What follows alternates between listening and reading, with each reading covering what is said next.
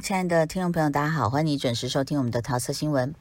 呃，如果说呃，现在收音机旁边听众呢，你的孩子走的是这个美式英式教育的，这个最近应该都是在放榜了，就是呃申请大学这个阶段，有的已经 ED 就是 Early Decision、Early Action 啊，EA 都已经呃公布了哦。那当然，大家可能就会开始几家欢乐几家愁哦，因为你知道这个申请国外大学其实是有。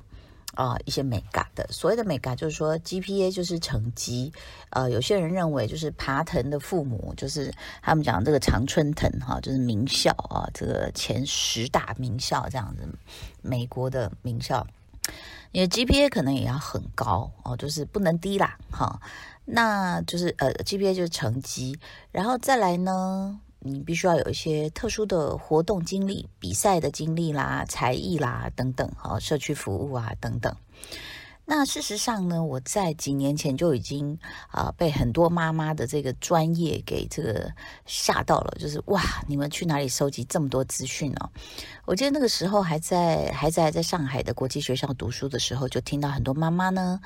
大概从七年级就开始。紧张了，就开始要筹备了。其实是九十、十一、十二这四年的成绩才会列入考虑，但是七年级或是更小了哈。筹备什么呢？就是才艺活动啊，就是最好是又会运动啦，又有音乐方面的长才啦，又有社区服务这三大项。如果你都有的话，可能你的这个呃整个的这个。嗯，会比较容易被他们认为会比较容易被录取。然后我记得就有一些妈妈说，哎，有一些啊孩子上了很好大学，妈妈现在呃回来帮大家这个小小的也不算演讲，大概就十来个妈妈聚餐，然后就给你一些经验。我印象很深刻是有一个妈妈，她孩子应该也是前十大，因为我对对不起，我对名校没有太多的研究哦，因为我从小可能觉得我的孩子嗯比较就是。适合在野外奔跑，就是那学习就是看他们个人的一个兴趣，所以我比较没有给予适当的压力哦。那当然在这边并不是要去批判任何一种父母，因为我觉得每一个家庭都不一样。我觉得只要不要过度，事实上每一个家，为什么我们一样米养百样人？每一个家长对自己孩子的要求本来就不一样，这样啊。那我们家可能就是看小孩在外面跑来跑去啊，打个球啊，就很开心，那就 OK 了。那姐姐相对的比较会自己管功课，弟弟的话呢，就是呃，目前看起来还算是呃有有责任心这样子哦，但也不是学霸型的人物哈。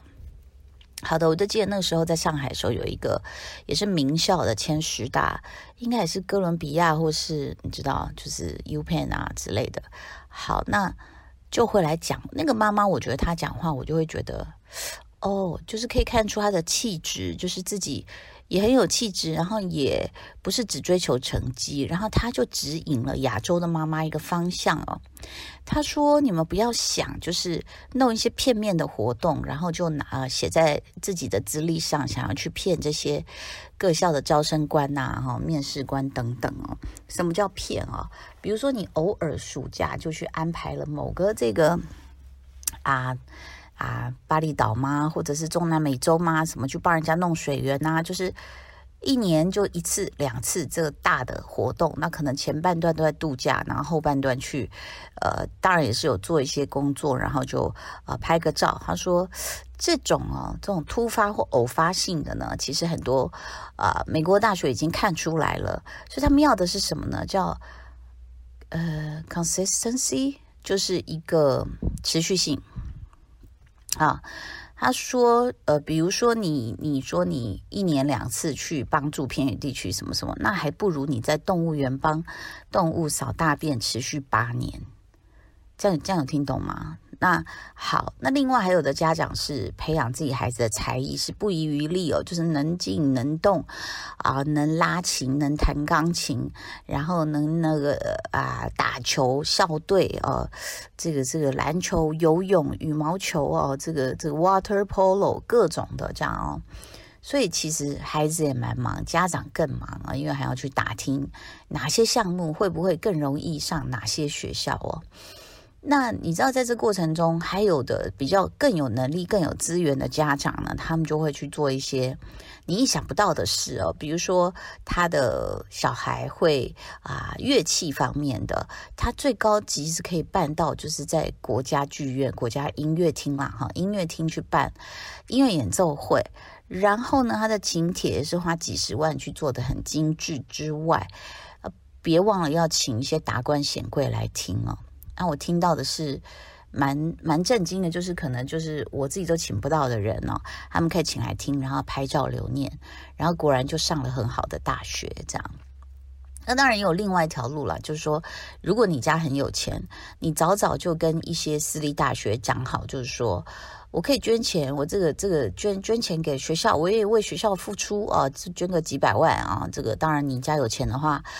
还听过更有钱的啦，那个可能家里的那种连锁事业是全球知名的，呃，在高中就布局哦，可能去读了一个很厉害的这个这个，呃，大陆讲打鸡血啊，就是这个里面每一个孩子都是十八般武艺，样样俱全的这样哦，然后呢就嗯。用私人飞机，呃，招待这个高中的这个校长啊、主任啊什么去玩啊，去去他们的居住地玩啊，然后呢，这个吃喝玩乐全都包，那小孩当然就可以进这样的学校。那相信几年前大家有看过吧？就是好像也有啊、艺人还有。我忘了实际身份是也是生意人还是什么法官的小孩，什么也都进了一些美国很棒的大学哦，这甚至不会踢足球还进了那个名校的足球队哦，反正只要是候补就好了嘛。那所以就是那时候就被查到说，原来呃用这些奥博哈是可以进这些学校的，所以其实你在看这个竞争的一个过程呢，我觉得这真的是。不能说离谱啊，我觉得人世间就这么回事哦，就是大家为了竞争，然后无所不用其极。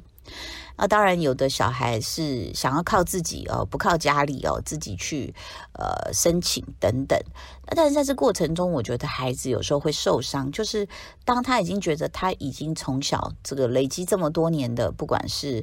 呃这个琴棋书画啦、运动啦哈，那结果这些全都齐备了之后，送到这些名校，哎。发现这个这个拿到 email 的那一刻呢，是没有被录取的时候，其实那个会很 sad，你知道吗？会就是很 沮丧，就觉得说，哦，难道我不够好吗？那其实我觉得大家都不要想太多，因为我看过太多优秀的孩子没有在第一课被 ED 的，因为。不知道他缺什么，我看那孩子什么都不缺，都比我们都优秀了，又会这个运动啊、跑步啊、打球啊，书又读得好，都读到半夜还在上上网课啊，就是然后呢，这个读到头发都掉了，结果没有被 ED。我觉得这个其实我们待会儿再继续聊，这个有很多故事可以告诉大家哦。今天在讲的就是申请国外的学校，如果你走的就是就是不留在台湾读书的话哦，其实那个压力已经是从有的大概比较 Q 一点，就是九十十一十二这四年哦，那有的是可能从小就要培养孩子很多的这个各方面的才华这样子哦。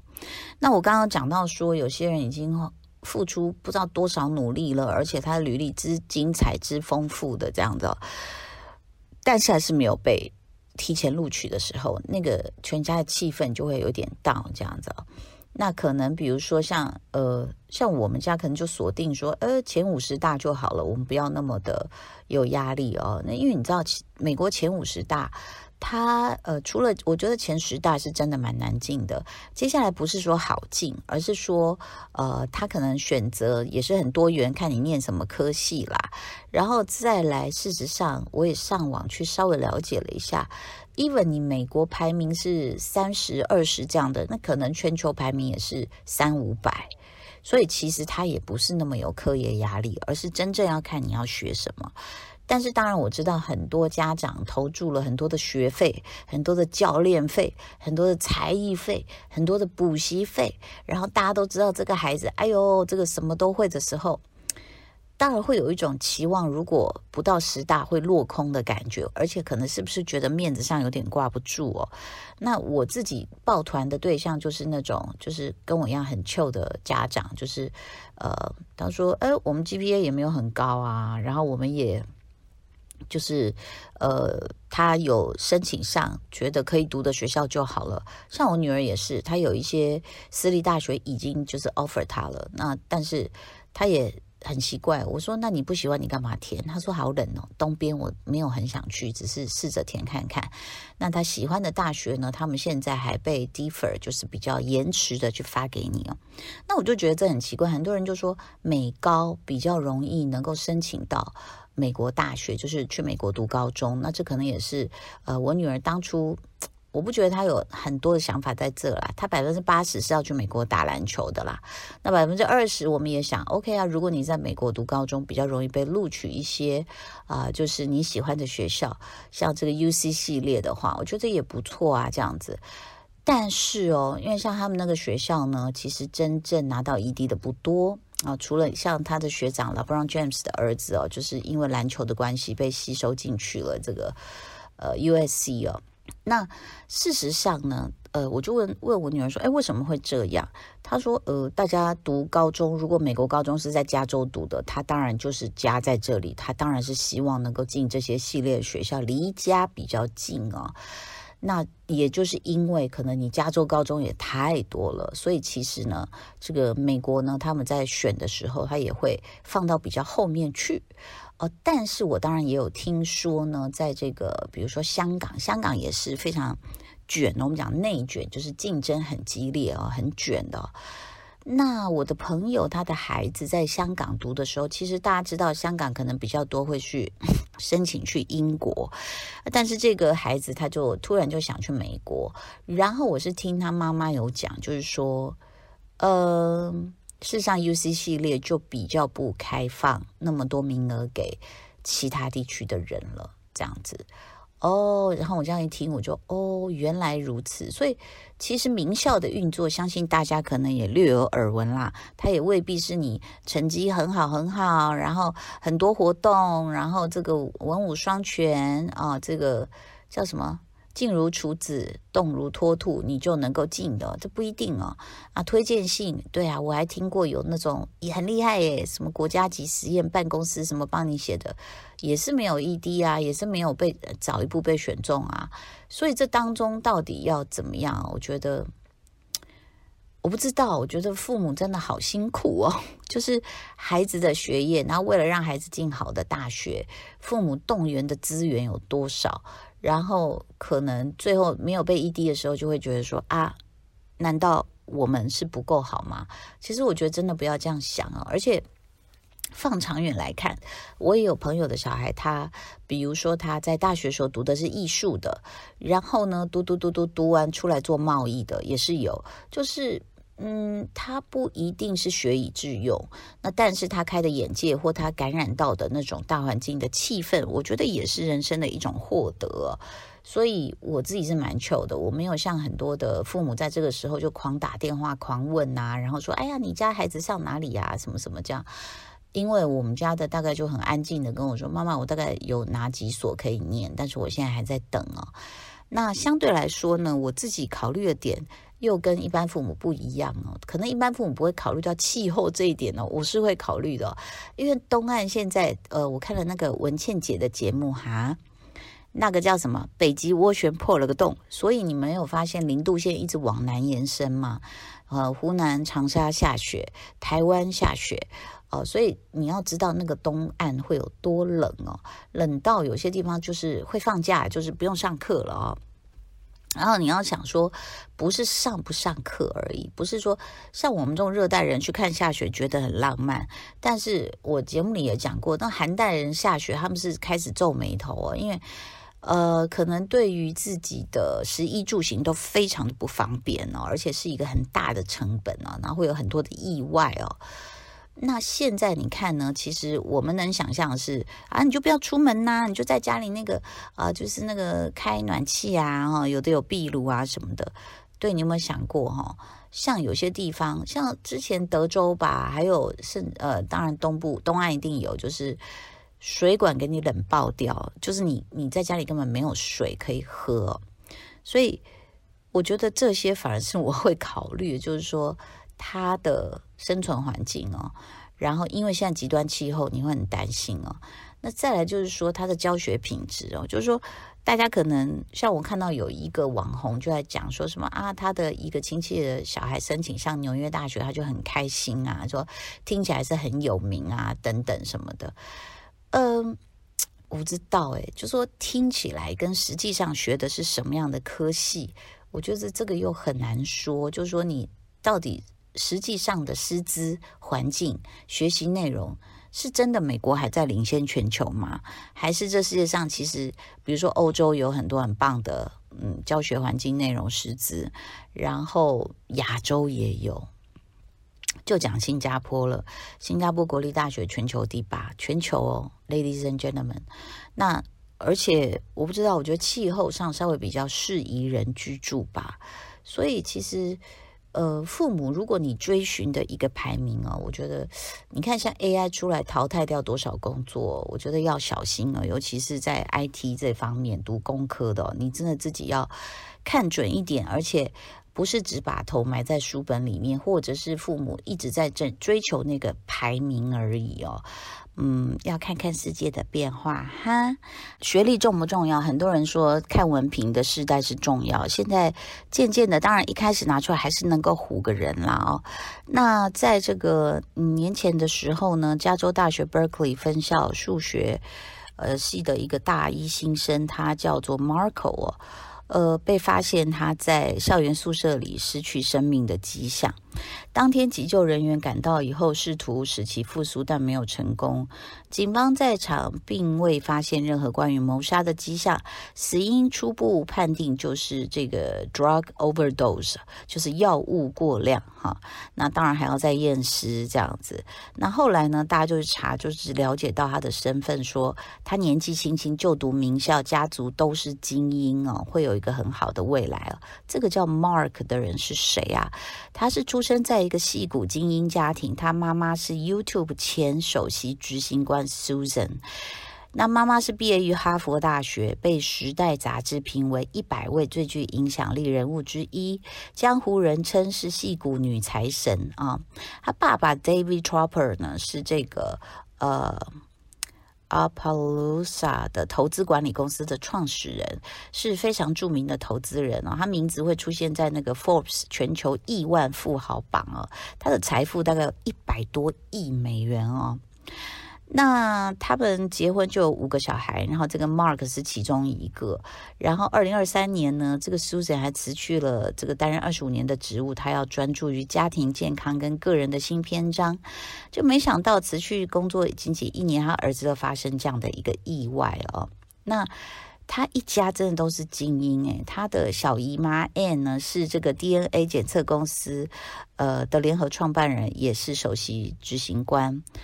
嗯，然后呢，这个大姨妈 Janet 是也是学霸，毕业于 Stanford，是一名医学人类学家、流行病学家啊，在自己的专业领域也是非常有成就。然后他的外公呢，Stanley 呢是 Stanford 大学物理系主任，外婆是资深新闻人，这样子，所以。一家都非常非常优秀，然后他们还出版了一本书，就是他外婆写了一本书，叫《如何培养成功人士》的书籍哦。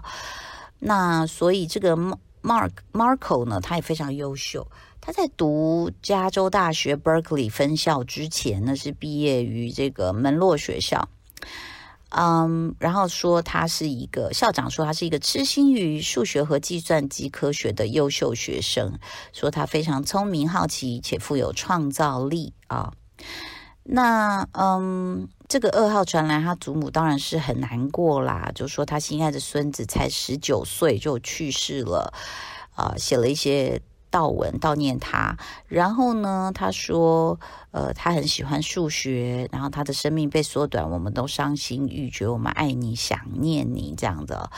那，嗯、呃，他说他的孙子摄取了过量的药物，虽然不知道具体成分是什么，他说他也这个在等这个化验的一个报告哦。那他说，大学里的这个孩子，尤其是一年级跟二年级，都会尝试一切。他认为这是一个错误的实验，然后他也希望他孙子的悲剧能够帮助教育人们，并防止其他家庭也发生类似的事件。他认为最重要的是青少年和大学生需要知道，今天的毒品跟往日不同，他们通常含有芬太尼。查看全美的数据，死于药物过量的人已经超过了死于新冠的数据。那个这个悲剧就是要正视一个问题，就是加州的青年毒品问题日益严重，甚至蔓延进了大学。这应该也不是什么新闻了啊。那加州十五到二十四岁人口中有五分之一的死亡原因就是芬太尼过量造成的啊。那呃，所以事实上呢，这个加州卫生政策战略部提供的数据说，现在他们药物过量死亡的人数是车祸死亡人数的两到三倍。二零一七年以来，与合成阿片类药物相关的死亡人数也增加了百分之一千零二十七。斯坦福大学的这个毒品政策专家兼教授，这个 Keith，他告诉加州健康热线说。即使我们在政策上做了很多正确的事情，未来几年我们仍将有相当多的人死亡。每呃，旧金山尤其严重，每十个小时就有一个人因为意外服药过量死亡。OK，那加州州长说呢，二零二三年已经投入超过十亿美元用于缓解危机。所以，一个孩子的成长不是只有课业，不是只有他是不是进名校，身心健康也相当重要。谢谢你今天的收听，拜拜。就爱点你 UFO。